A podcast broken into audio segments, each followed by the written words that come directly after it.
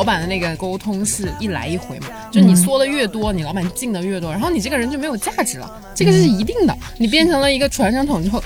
那不是可替代性就更高了。有一句话就是也是我同事说，我觉得很经典，就是不要包饺子喂猪。对对对对对，我说，我觉得商务有的时候其实是个夹心饼干，就有的时候两边不讨好。做内容的伙伴就说你又把我的东西给改了，然后品牌说哼，还没达到我的要求。哎真的是没理想也应该变一下线了。我们现在也有好几百万收听呢有吗？我乱说的不好意思。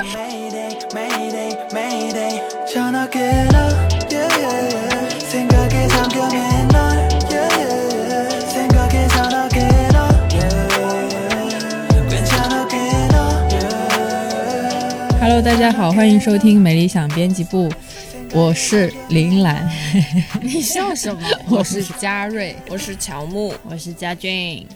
我还想唱一首小歌，就是那个噔噔噔噔噔噔噔噔。你好好唱好不好？这一期我们把乔木又薅了回来，然后家俊也顺利从飞行嘉宾变成了落地 嘉宾，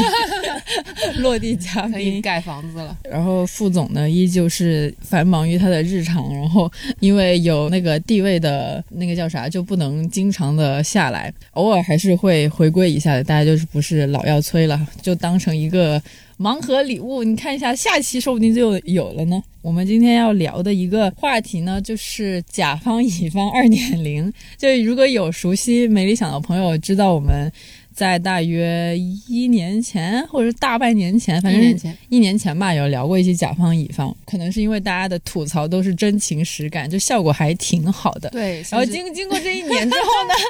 又累积了，哎，又累积新的素材新的素材，然后就想着，嗯，是不是是时候来一个二点零版了？所以就有了今天的这个局。我们今天的这个布局差不多也是有两位乔木跟我，可能就是做负责内容方面比较多，佳俊跟嘉瑞呢就是负责可能商务方面比较多，可以这样理解吗？这个定位，但我今年也有一点点变化。那这叫一点点棉花，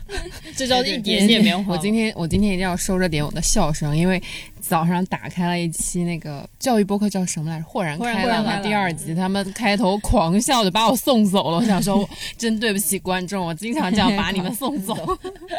小郑今天有很大的变化，现在已经是正大制片人了。正大正大制片人，对，小郑现在也是做内容的比较多，是吧？但你还是很多接触商务啊，是吗？嗯，我现在只服务老客户。哎呀，哇，你不够老都没有得不到小众的亲自没服务，对，对，所以我本来想说我们就可以聊一下各自的一些吐槽或者怎么样，但是如果站在商务的角度，可也可以说一下，有时候有没有一些点是比较理解甲方的，因为像做内容的话，就是纯乙方，就是苦水会比较多。这样子，我们可以嗯最近平衡一下。没有特别多苦水，有很多理解。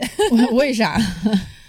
可 能因为就是没有那么一线的在对客户了之后，你的怨气就没有了。真的真的好，真的说好高贵，你现在的身份 太高贵。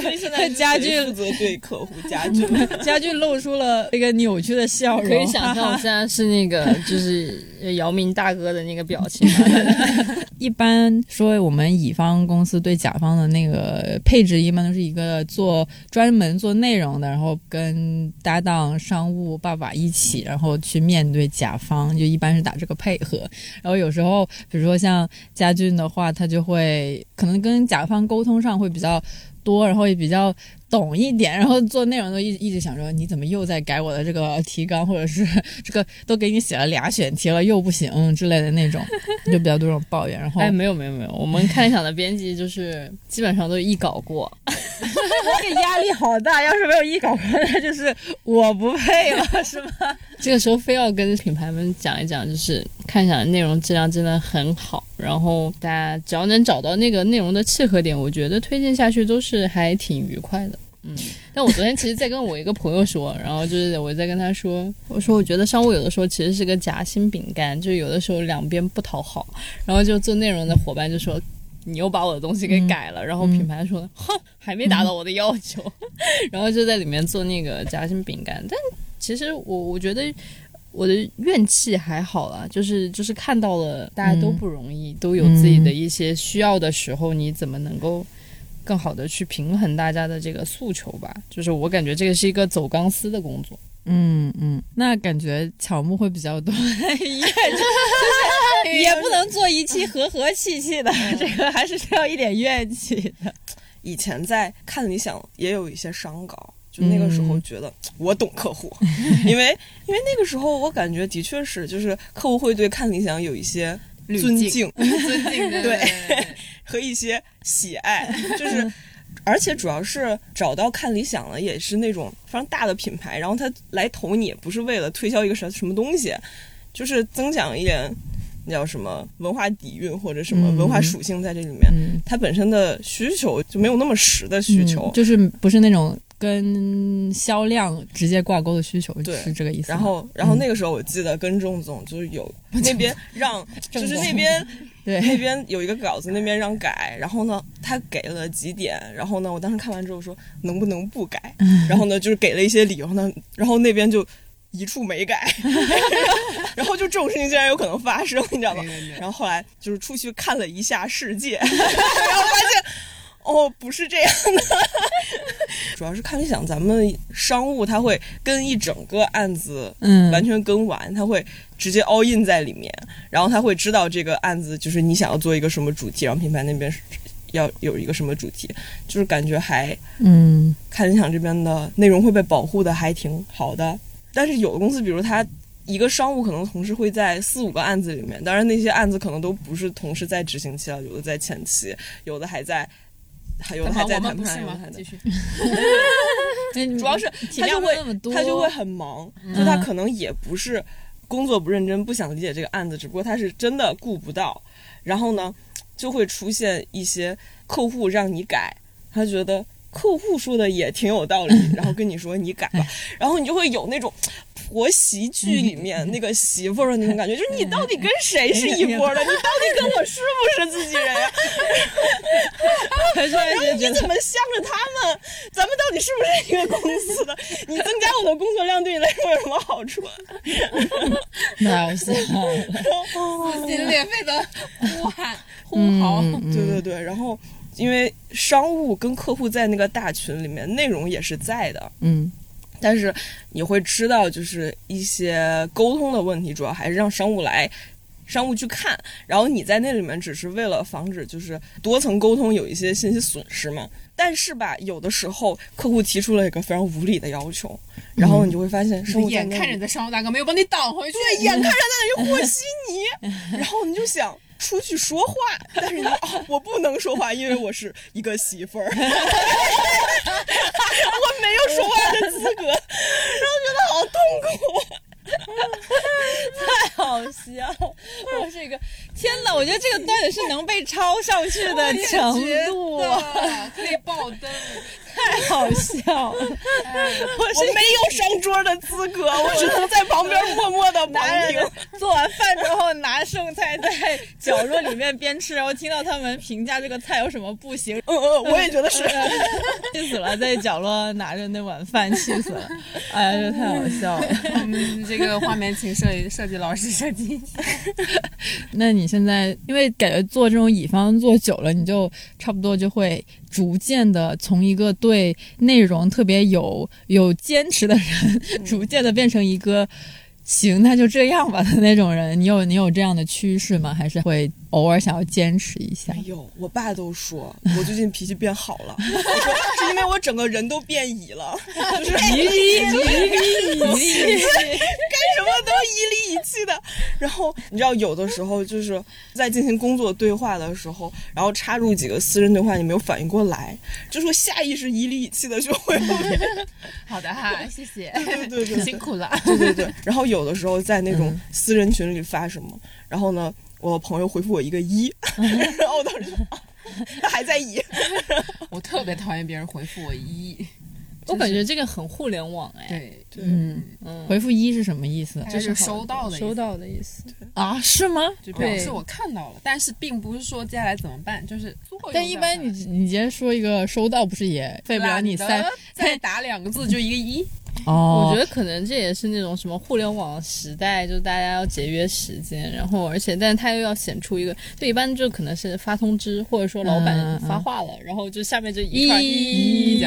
就你不能漏掉，就是你必须说 OK，我看到了。嗯哦然后但你也不要浪费打那种我有收到的那那种我有经历过，但是我们当时回复老板都是收到收到收到，就是还是没有人敢回一的那种。还是一个内容公司。啊，对对对对对对，就那种公司。哦原来如此，我之前听呃发一都是什么什么剧本杀里面问有没有人一起，然后就是回一。看来我还不够一，我还没有以呢，我也不知道原来是一就是表示收到的意思。哎，刚刚草木在说那个，就是他自己在工作和那个私人对话里面转换不过来。我刚刚突然想到另外一个角色，嗯就是比如说他如果是甲方平时，但他对他老板也颐里颐气的，然后但是他对乙方又是属于那种假里假气的，你就说他每他每天就在各个对，在每个身份当中不停的转换。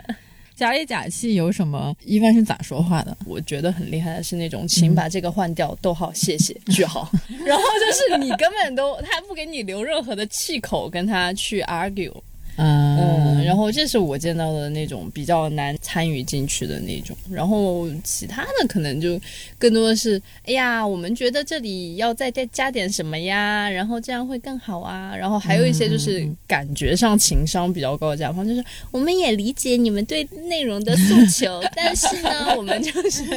大概会有这几种套路，但我觉得最难就是来来回回的还是前面那个逗号，谢谢句号，嗯嗯嗯嗯嗯。哦，我还遇到过那种，就是你内容已经做完了，然后他提出修改意见，然后他那个修改意见是一个一百八十度转折的修改意见，不是那种九十度转角，是一百八十度。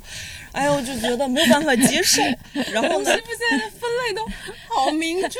九十这是一个九十度的建议，这是一个一百八十度的建议。有二百七就是的吗？它是一个向后转身的意见，然后就哎呀，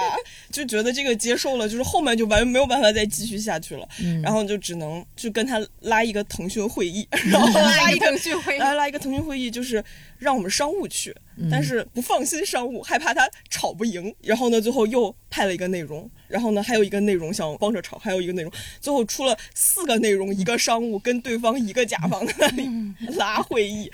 真的就是苦口婆心、循循善诱，像洋葱一样一层一层一层剥开他的心，发现最后他为什么提出那个一百八十度的。转折，嗯然后他就他最后他也被我们他被我们说崩溃了，他不想再跟我们继续，他就说这是我们老板的意见，我也不明白为什么，你们去做吧，求求你们。哦，就是洋葱一层一层剥开，发现最最终核心是老板的意见。这个真的是大家不都这样吗？就说这是老板的意见，或者是上面的要求，然后就没有办法 argue 下去了。哎，反正去年我们跟某品牌合作的时候，就会经常最后会有一些东西是可这样可这样的，但是他一旦把老板拉出来，就你就是如果是我听到这种反馈的话，我首先是会对这个人产生非常非常大的质疑，但是我的质疑又没有什么用。后来我就好，那你要不下次叫你老板来跟我对。我真的很理解，就是特别是那些在大厂的朋友们，他们真的是一级一级压死，嗯没有任何余地。但是你在做创意、做内容的时候，每个人的品味都不同，但是应该是我是觉得有一条线。然后你的老板如果就是真的恳请各位，你还是要带脑子，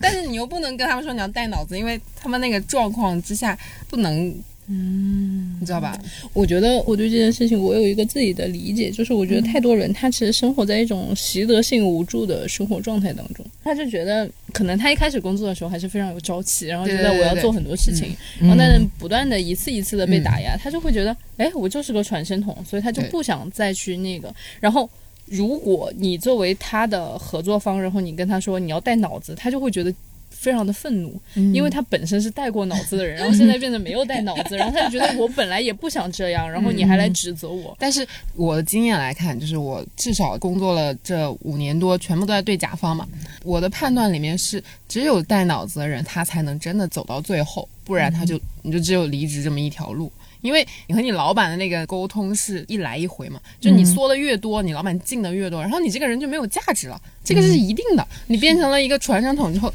那不是可替代性就更高了。我真的是眼见着我和一个关系比较好的合作方，他就是带着脑子一步一步走上来，我们我们就是一步一步这样长起来的。就是我入职的第一天，我的那个小的领导就跟我说，说你要做老板的脑子，你不能做他的手。嗯，然后这个事情就贯穿了我整个的职业生涯，虽然我现在没有做到，但是你现在是什么老我我？不知道，这个也很决定，就是我觉得作为乙方来说，也很决定你们整个团队的气质，就是你到底是提供一个经验，还是你就是帮他解决麻烦，还是你是提供策略和智慧的人，这这三个完全不同的团队。嗯我觉得看一下目前还不是那个 前两个，大概还是能稍微站在一个，就是我们绝对不是只提供了一个帮你解决麻。烦，对，有很多，比如说媒介公司，它就像手一样嘛，就是说我要通过你省去跟二十个都要对接的那个，那当然是可以，但是我们不做这种事情，我们做的是，哎呀，就变成自夸。我现在真的要夸呗。就是我觉得你怎么对待你的甲方，你就反馈过来，就是你的团队是什么样的。这个是这个是一个稍微长远一点的事情，不是一次两次在那个过程之中，嗯就是也不是说非要每一次跟他吵都要赢，或者非得每一次他提了什么意见你都反驳，就是你就是死刚，那个肯定不行。但是在长远的这种对接之中，你必须有一个有一个趋势是。你至少把控了百分之七八十的局面，不然你的你下面的人也会很惨。嗯，嗯，你现在讲话好有大局观哦，你走开，有种在听罗永浩讲话的感觉，好烦啊！挺好。没有，这是个称赞好吗？我觉得我们比较好，是因为我们人少。就像家俊他每次我们其实写一篇稿子，他也是从头跟到尾的。就其实有的时候人都会有烦了、累了的时候嘛，就是哎呀，这个怎么就是一个一个最后检查的时候或者怎么样，就是你你累了、烦了，你可能就不在意了。但是我们家俊是最后会提出说，哎，这个五号是到底是 到底是这个五到底是数字还是那个那个大写的五？这种东西我们会看的。我前两天在看一个耽美小说，耽美看世界又开始又开始了。就是他讲他是讲这一个是一个二百七十度的讲他在讲一个眼科医生的故事，然后里面有一个小孩是盲人，然后他就跟那个盲人说：“你不管是盲人还是正常人，这辈子都会遇到很多很多非常糟心的事情，你这心里得有一个阳光能治愈你，不然你就活不下去了。”好这这跟甲方乙方的关系突然升华，的的直接的关键点在哪？呃，各位听众朋友们，当你们在办公室加班到十点、十二点，觉得自己很可以去听一下耽美文，看一下。，还是可以去找一下自己的阳光。什么？什么这个坡儿好陡啊！还是有点陡，努力想要跟上正大制片的那个节奏，然后去找一下，就加班加到半夜，哪找阳光啊？这个因为最近我嗯加班也有点严重，你最近为啥加班严重啊？就是你要想下半年有明年的事，你手上还有正在执行的事情，嗯。然后你还有一堆其实不是你的你最核心负责的东西，但你又必须去帮的东西的东西，然后你就只有加班才能解决。是哈，职位越高，你要帮的事情也就越多嘛，是不是？也不是，我觉得主要是 好吧，也没有人了。的确是，的确是。他也想就是没啥人，所以一一般有什么项目的话，就大家的参与度都很高，然后大家都是因为就没几个人，大家都会就是没几个人，对，就主要是因为没几个人，所以都会全。就是你要是个拉个腾讯会跟甲方 battle 的话，也是那么几个人，我想说，能 battle 没几个人。我们可能有，比如说五十个群，然后其中 其中有一半人都是一样的。排列组合，所以拉群的意义是在于大家不要串项目，是吗？对对对对对。嗯但是我觉得，就是有时候觉得这种感觉蛮好的，因为它会稍微有个延续性，就是比如说你去年做过的事情，然后比如说有新的同事来了，你能给他讲讲。然后今年在做的时候，大概能有什么？就比如说我们去年不是做一日谈嘛，嗯然后今年再想做的时候，还能找得到人复盘。乔木还有什么别的？所以你在加班回家的时候会，就是我之前 之前有一阵在项目期的时候，就是因为那个项目它时间真的很紧，然后就加班加的很厉害，就是会可能三四点在出租车上，然后就会陷入一种闲者时间，然后就在就在思考人生，在然后想我的正午阳光在哪？就是对吧？只有这种夜阳光，午夜就是阳光，午夜阳光是 一种一股一个吸血鬼文学。不是，我觉得吴师傅可以理解，就是你你连续的那段日子里面，你如果不给自己找一个精神支柱，你就活不了了。你有、啊，你可以活是吗？想想，主要那个就是嗯觉也不太够睡的时候，你也想不了那么多。对，没有，就是会在半夜的出租车上思考人生。对，然后那个出租车师傅还问我说：“小姑娘，你们上夜班呀？”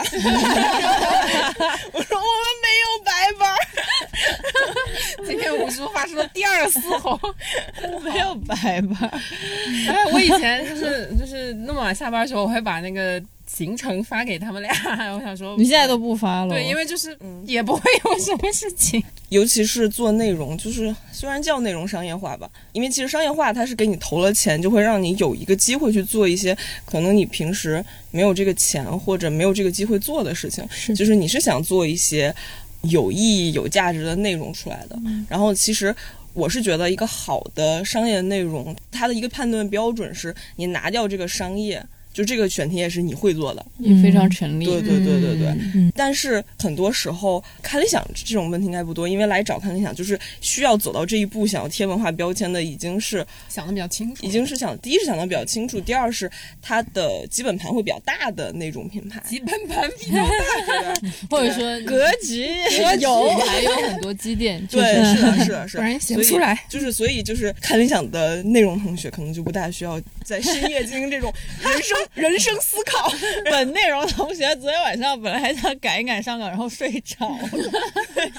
但是呢，很多时候因为你做内容，你有了这种惯性思维，就不管来什么品牌，你都想给他塞一点你的私货，就觉得、嗯啊，我想给你点好的东西，你怎么不想要呢？然后你怎么你怎么就是觉得它不好呢？你怎么不识货呢？但是。现实情况是，很多品牌，就比如一些初创品牌，就比如一些刚打开市场的品牌，他不想要也要不了，嗯。就是他承担不起这个话题。就是一些初创品牌，他可能只想让别人知道我某一个我的最好的那个王牌产品，它的它的诉求就是这个。还有一些就是已经有一些市场的品牌，它的感觉就是说想让你给我已有的品牌概念做一个升华、一个提炼，让我的这个品牌概念能覆盖到我的更多产品。然后你就是第一个，你就需要帮他做一个拎的工作；第二个，你就让他就帮他做一个翻译的工作。就是你做更多，就是你相当于你掏心掏肺的放进去一些私货，人家说嗯，怎么有这些私货？人家不想要。然后包括就是之前啊，这已经不是内容层面了，是更加可怜的设计同学。是我们前面有一个项目，是我们前面有一个项目，它是给一个电商品牌，但是它的项目内核其实是很大的。嗯然后它是讲奥运，是讲一个很大的时代议题。然后我们找的设计就是，他就说你都要做一个时代议题了，那你的那个美术就这方面要跟上呀。然后他就做了一个，就相当于还是那种有一些设计感，有一些比较符合，你会感觉要是有一些宏大的这种海报。然后呢，甲方那边就怎么改都不满意，怎么改都不满意。然后到最后也是一天凌晨，设计跟我们还都在公司。设计就被逼疯了，他就把那个海报的背景开始换一些荧光色，荧光紫啊、荧光黄啊、荧光粉啊、荧光绿啊、荧光红呀。然后呢，我们另外一个内容同学就在旁边拍摄他的屏幕，他就在那里切换颜色，然后拍出了一个视频，就是那种。呃，你随机截屏就会获得一个你的幸运颜色，然后他就把那个发给了我们的商务，就相当于他其实他在反讽商务，就是说你怎么这种需求你都拦不住，啊这些这些改动都会到我们这里，我们已经被逼疯了，我们没有办法。然后客商务超开心。然后没有，当时商务可能也是睡不够，他没有意识到那是一个反讽，他把那个发给了客户，然后最离谱的是，那客户从中截屏了一个荧光紫，就是它切换的非常快，我都不知道它是怎么截下来的，嗯可能只是随机截下来一个它的幸运颜色，发给我们说，我觉得这个不错，然后最后就按照那个荧光紫做的。后来是我在深夜复盘的时候，我在回家的出租车上灵魂复盘的时候，然后后来又跟其他那种同学进行了一些讨论，就是说人啊。很难接受超过自己现在环境高出太多的东西，嗯。所以呢，你会发现，一个品牌的甲方他喜欢的东西，基本就是他们品牌的那种审美需求，嗯，就是他们品牌的，他们品牌的开屏做成什么样，他们品牌的 UI 做成什么样，他们品牌的站内做成什么样，他们的审美基本就是什么样，就会很快的被环境同化嘛。嗯所以他就是一个电商，他喜欢的就是电商审嗯美荧。光色，对，对，因为因为电商就很需要荧光啊，就需要吸引你点进去啊。他需要一个很大的理解成本在里面，就算他能理解，他的上层也不一定能理解。嗯，然后所以其实刚刚说到这个事儿吧，我就觉得人的精力特别有限，嗯然后就是你好好的去分配这些精力。就比如说，如果我是那个设计同学，我就知道你就这点儿审美，我就一开始可能就不尝试我的那个才华在这里了，就是要有一句 有一句话，就是也是我同事说，我觉得很经典，就是不要包饺子喂猪。对对对对对对对对对对对对。是啊就比如说，比如说，可能来一个活儿，你第一个判断就是这是可以做作品的，这是就是一个活儿，然后你就以不同的态度去。你就先看这是人还是猪，还是，然后我对症下药。哎哎哎，我没有啊，我我那个对甲方经验其实很少，我都一般我都是躲在后面的那种，所以我也不知道他是人还是猪，我都是那个我都是就这样，但是我的确是挺。比如说？刚才有说到甲方的那些态度之类的，就是在我为数不多的跟甲方接触的那个什么里面，我有时候反而是希望他们把话给。就是说清楚吧，我不管你是人是猪，就是你想要咋样，那你就是明说。就比如说，有时候他们会觉得说这个东西太浅了，那那但是有的甲方可能也是比较好一点，但他们就会先跟你讲很多 关于这个品牌的故事，然后最后落点就是觉得现在这个选题有点浅了或者怎么样。其实我可能会更希望，那你就直接跟我说好，那我就就是可以省了你。讲你自己的东西的时间，然后我也省了去听你的时间，然后我就可以再出一个比较好一点的东西。就是我其实 prefer 甲方就是说话直接一点的那一种。但是很多时候甲方说话不直接，是因为嗯他也不知道自己想要。这是不是点出了第二个 最重要的不？Sorry，就是比如我们之前有一嗯个脚本，然后甲方一直说。觉得不够炸，我们想那种炸翻天的故事。什然后我们就想啊，什么是定义一下炸翻天。对，然后呢，中间经历很多磨难，就是比如你把那个故事，然后就把那些最狗血、那些反转的点给拿出来写，然后他还是觉得不够炸，然后到最后又经历了很多 argue，进行了很多吵架，最后发现他是嫌那个人太素了。就可能他也是跟你一轮一轮的 argue 之中，他终于哦，原来我是觉得这个人太素不是，这了。是最后他们老板提出来的，就是他复叫人盘。太素了？就是觉得这个人没有知名度，嗯觉得人没有知名度，就是你怎么改他的故事，甲方都不会觉得炸的，是因为他本身就不认识这个人，对这个人的性故事他不感兴趣。你说他就是死而复生，他都不会觉得炸。真的对，有人觉得杜丽娘那个狗血的故事有什么可讲的？对，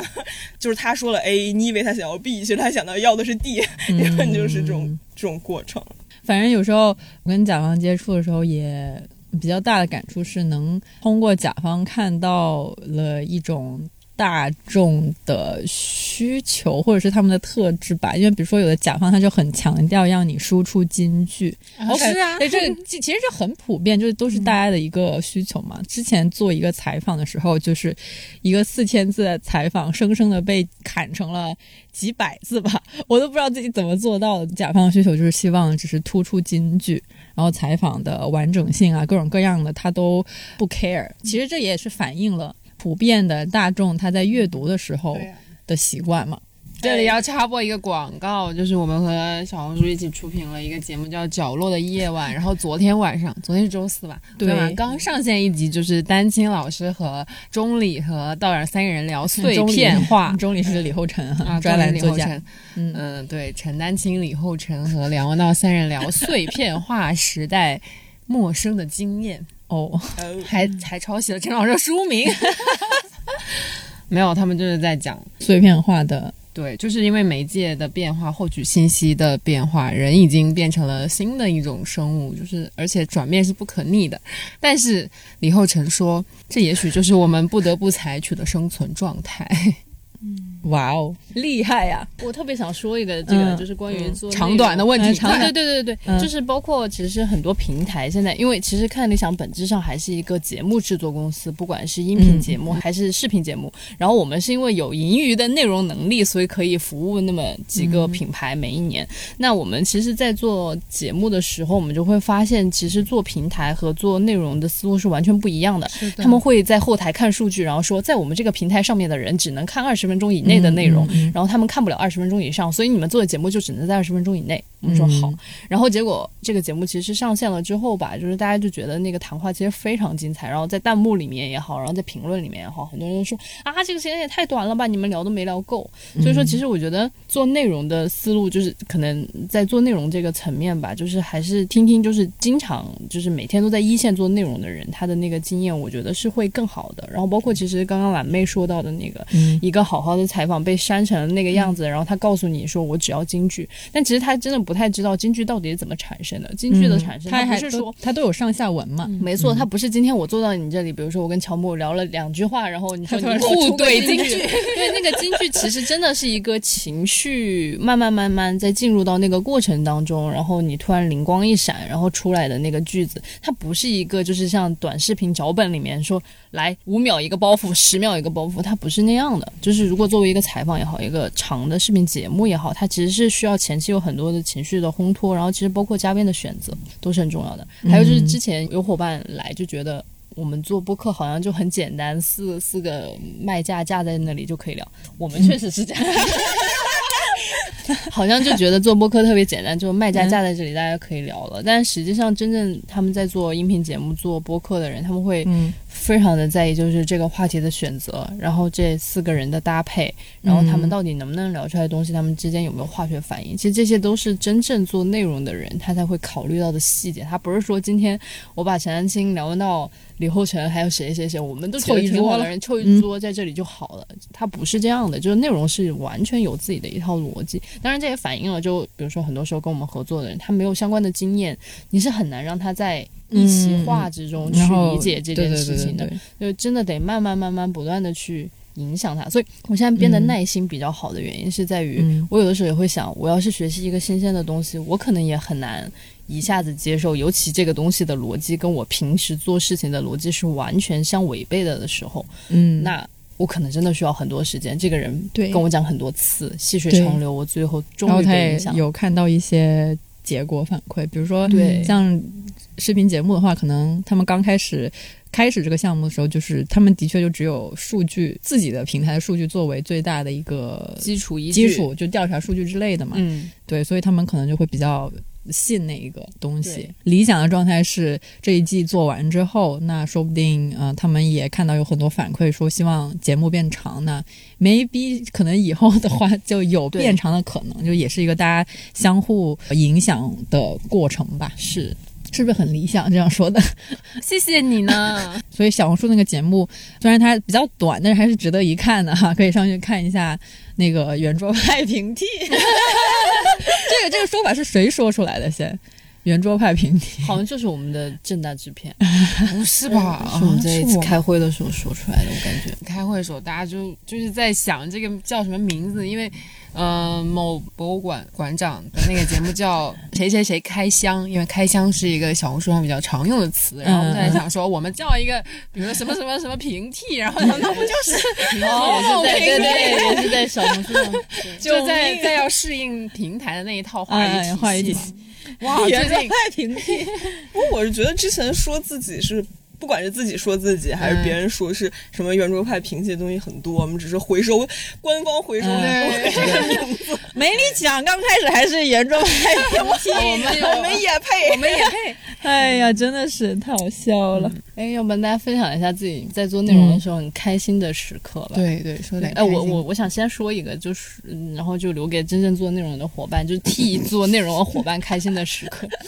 就是。我们最近就也说到那个小红书节目，然后我我就在翻大家的反馈，就有一个观众他就看到，就是看完了之后，他写了一篇观后感。就是我们的策划里面的那些小心思，嗯他都收到到吗？对，就是比如说，大家可能会发现圆桌派是有一个片头，然后大家很正经的坐在那里开聊，嗯，但其实我们这一次是创造了一个比较 casual 的，就是一个比较平易近人的这样的一个谈话，就是你感觉这些人就像你的朋友一样进到你家里面来，你已经坐在餐桌上了，然后这些人坐在这里，然后就这一个他是收到了，他说不像圆桌派那样比较正襟危坐，然后还有就是呃那个环境很 cozy，就是那些灯光，其实我们当时打光的时候，就是伙伴们花了很多的心思，然后包括插花什么的，就是反正一些这种小小的点吧，被收到了之后，我觉得做内容的伙伴就很开心。就我都就是一个做商务的，就是跟平台对接比较多，会参与内容的会，但我看到这种策划被收到，我就会很开心。那我就觉得你们肯定有更多的这种时刻。你有吗？啊，怎么就到我了？没有，嗯小红书这个节目不是你主要负责布景，负责一切，没有，我在小红书这里花的最长的时间就是前面找资料，后面改字幕。对，那个 希望大家片人多注意是一个非常无聊的工作。多多注意一下那个字幕有多么的精细。也没有啦，就是也是稍微看到了一个的地得的问题，但我没改，应该还好，就是眼都要瞎了的叫字幕，大概花了几个几十几个小时叫字幕吧。没想到当了制片人，然后在那儿叫主要是因为没人，对，主要也是没有什么人。没有什么人。我最近比较开心的，就前两天比较飘的一次 是那个嗯跟某平台负责视频的人聊了，就接下来的一些计划。然后呢，他是那种稍微有一点资深且懂内容的人，就是他懂内容不是说呃那种互联网的懂内容，他是他是那种真的懂文化的内容。嗯就是想的也比较清楚，然后跟他聊完了之后，他说了他的一些需求，然后我说了我这边的一些计划，然后就是真的一拍即合，觉得我们可以搞一个挺大的事儿。对，那天比较飘，就是星期三的上午，星周三上午，周三上本周三，本周三上就是午，刚刚吃了大饼的整个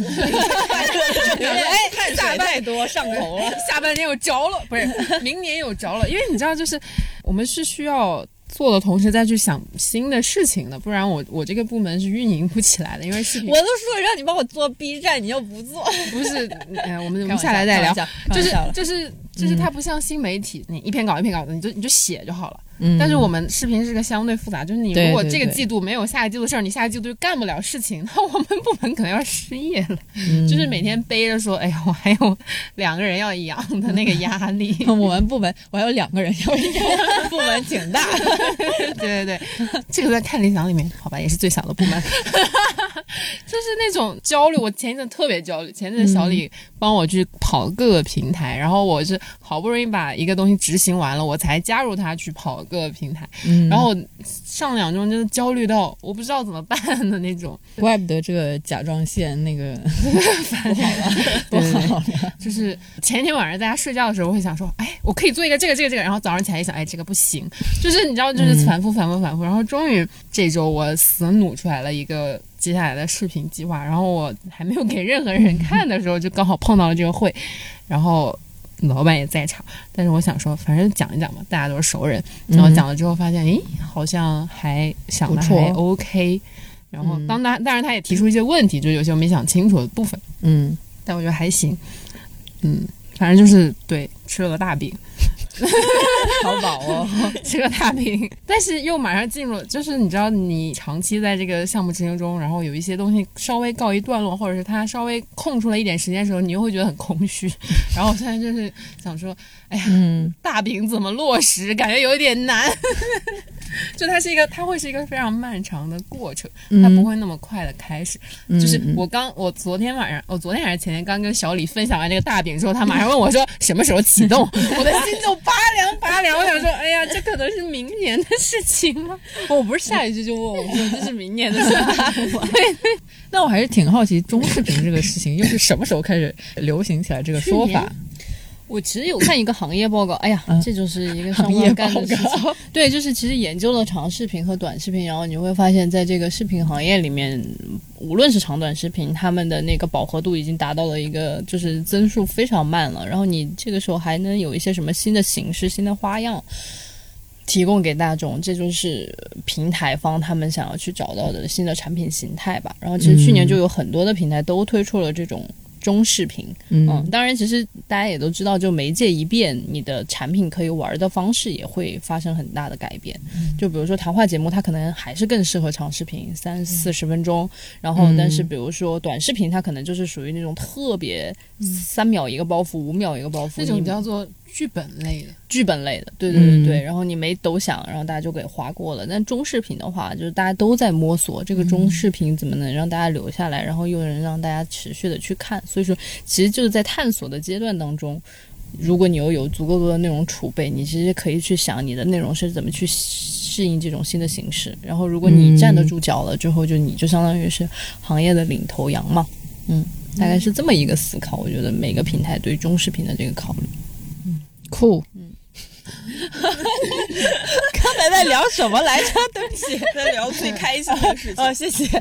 那就要不然强布来说一下哦做内容我开心。觉得区别于之前写推文，嗯因为写推文基本就是完全由你一个人来完成，嗯然后基本就是你完成了架构，然后对方说 OK，你往里面填东西，然后最终呃成稿，然后呢就发了。然后它里面就是反正全靠你一个人来完成，你只能靠自己，就是没有一些别人可以帮你的或者一些部分。但是做视频的话，其实不太一样。当然，就是前期脚本，然后敲嘉宾是你需要去做的，但是就是到拍，就比如有一部分是采访嘉宾，你会发现会出现非常多的惊喜。嗯就是嗯那个视频整个做完，在基本是一个漏斗形状。你当然可以说把最精华的东西留给了观众，嗯但是中间也有很多东西是你非常喜欢，是它非常精彩，只不过它可能害怕观众没有那么感兴趣，或者是它没有那么精髓，它没有那么精炼，就是留不下来。这部分是全部被你这个内容生产者给吸收，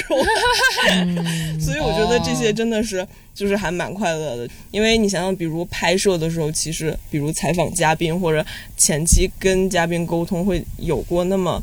至少两三个小时的过程，然后有的时候，比如你你去传的嘉宾，然后你跟每个主题不一样去找嘉宾聊的东西，其实都是很不一样的，他们也有非常多就是超出你的认知的东西，嗯，然后就以至于到最后那个视频。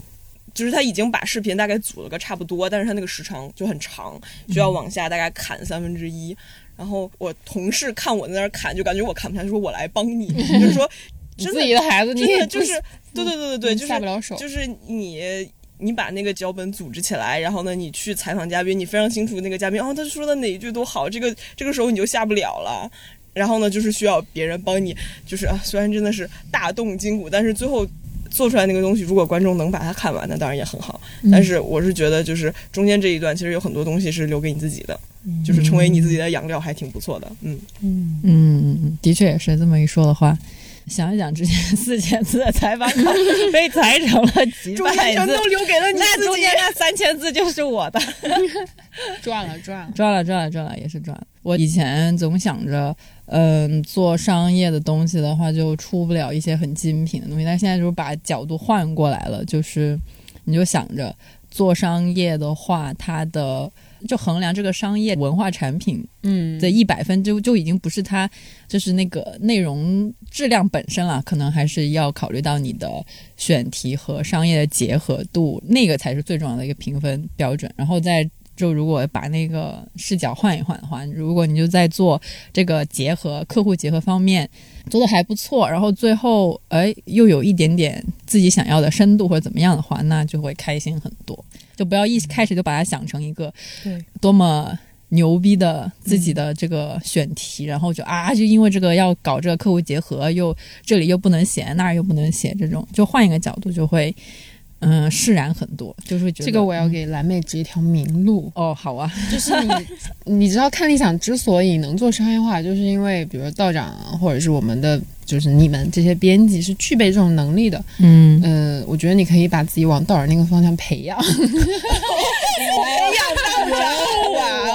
哦！那我先把头发给剃一剃吧不。是不是，你们都看过包豪斯吧？那个就是真的。我其实没有看过，上集总看过吧？不知道。完了你，完了完了完了完了完了完了因为那时候不是我做那个嗯，推广的，我那是一个非常经典的案例，怎么把文化内容和商业结合的非常非常好。就是这个就是一个标杆，不，然后这个是可以应用到不管是视频、音频还是还是图文，它都是可以这样操作的。嗯，那个是一个怎么说呢？我人生中，你人生中你知道为什么？就是那个前提是嗯，你的 level 要足够高，那叫什么？降维打击嘛。对对对，就是为什么会觉得，比如你和一个人会、嗯为什么会觉得你们俩这个兴趣爱好完全相同？当然，一小部分是因为你们俩的兴趣爱好真的完全相同同，另外大部分的原因都是因为对方知道的实在是太多，他只跟你说你跟他相同的部分。道长也是，对你上下兼容，对，因为他知道的足够多，所以他非常知道。客户想要什么，然后他不在里面放一些客户不想要的私货，然后客户就觉得完全满意。但是我们做不到，没事，我们只知道这么多。对，从从今天开读五始，从读五个小时的书开始，每天。我们只知道这么多，我们一看到这个选题就迫不及待把自己想知道所有私货都放进去。然后我说这是什么？我们不想要。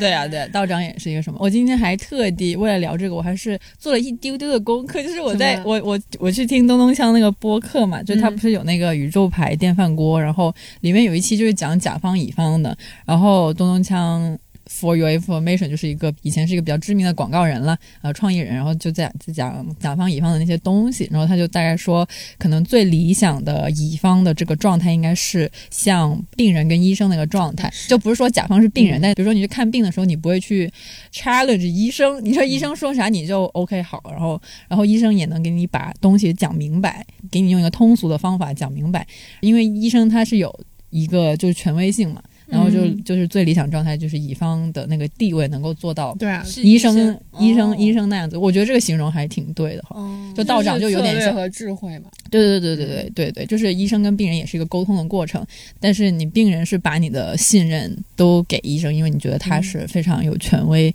然后他的专业知识，然后你也知道自己的在医学方面你你肯定不够医生来，然后就是有这个专业性或者是权威性嘛，就是我觉得还挺好的。我对甲乙方的这个关系也有我自己的一个思考，我自己很希望甲方和乙方是一个 team 的样子。就是大家是一个团队，然后大家最终的目标都是要把这个东西很好的去呈现。但其实我听很多，无论是广告公司的朋友啊，还是说品牌部的朋友也好，他们更多的时候都是把乙方当成一个敌人，或者说乙方当成一个颐指气使的，就是我叫你去做什么、去做什么。但其实我觉得更多的是大家能够站在不同的角度看到这个事情的不同的面向，然后同时都往前面去迈一步，说嗯我们。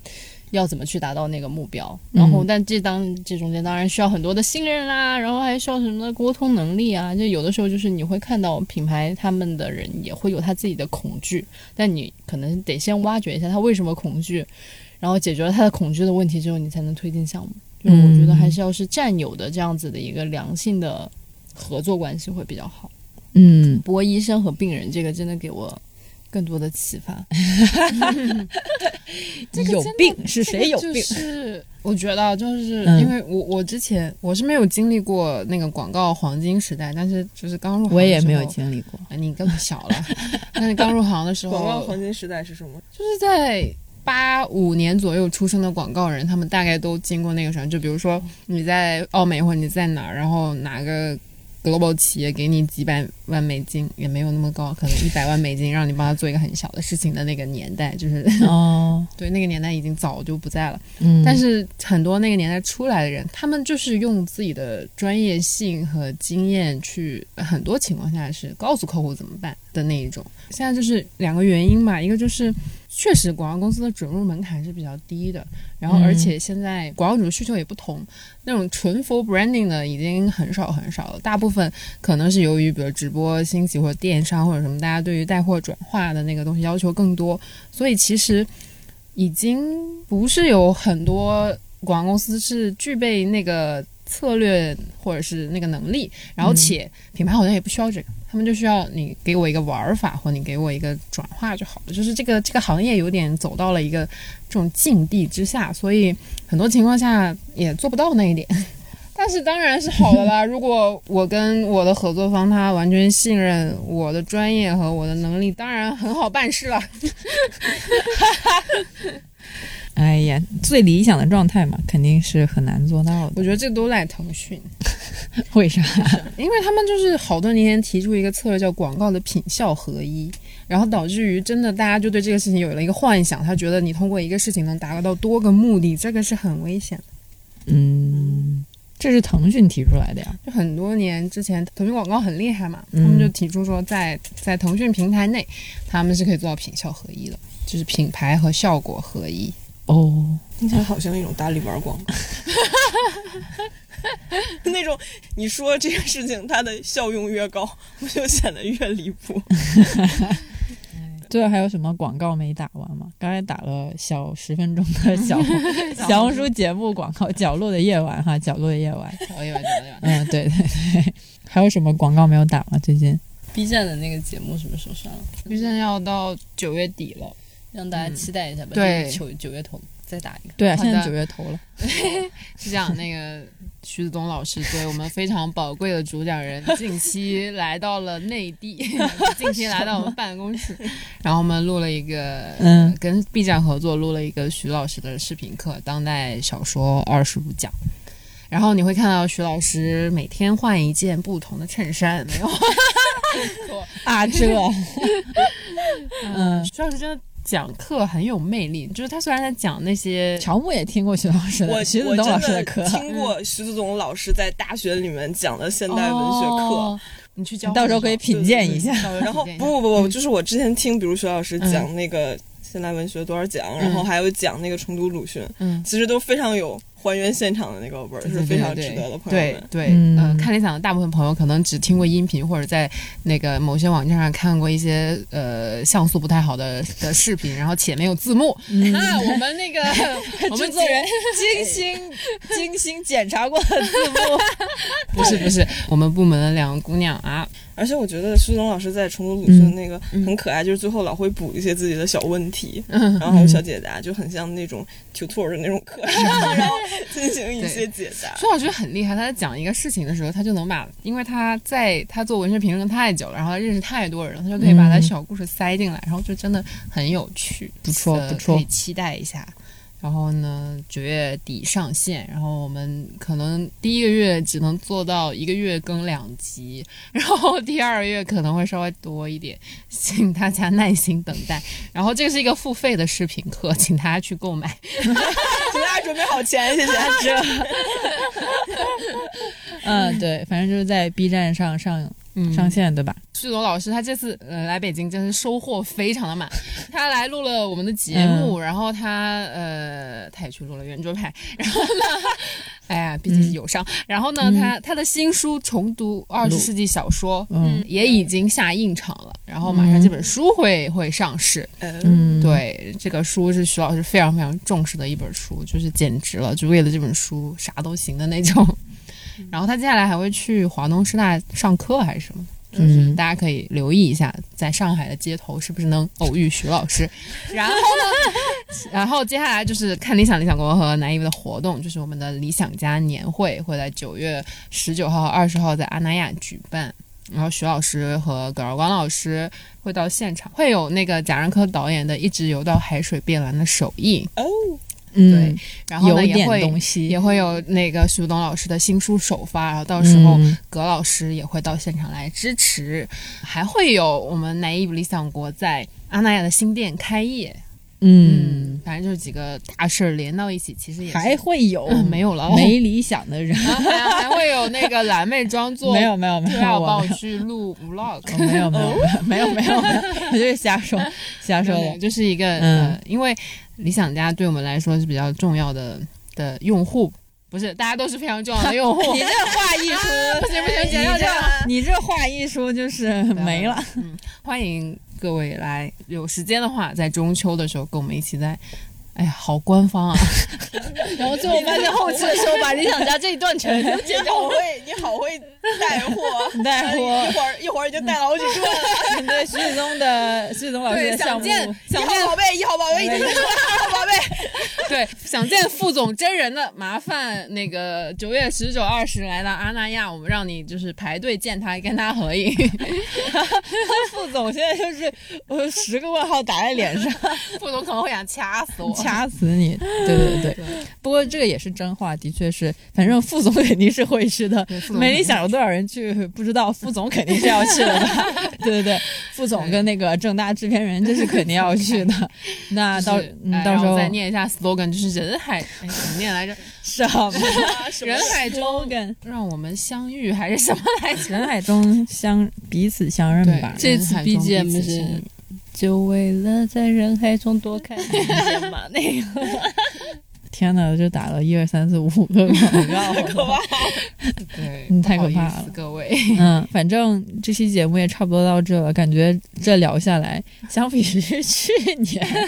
怎么大家的心态都有了比较大的改变？去年聊的时候，那真是那吐槽。我们像义群愤填愤青，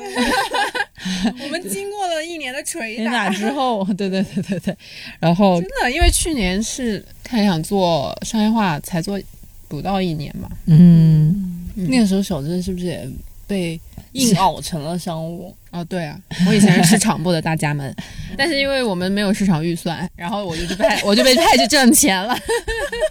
派去挣钱，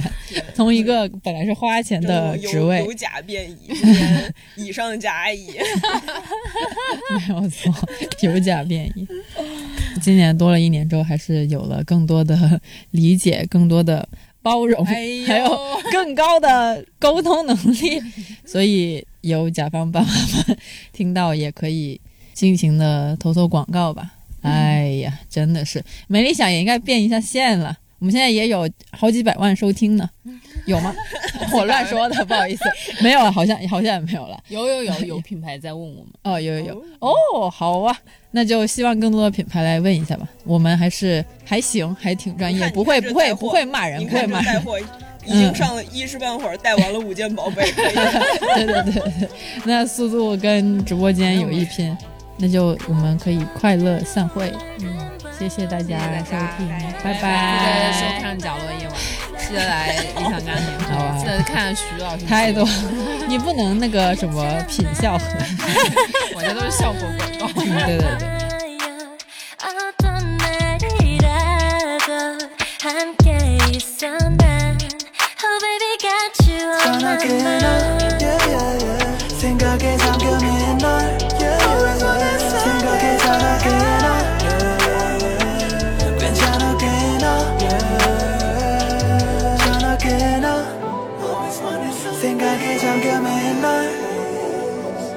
가게 전화기나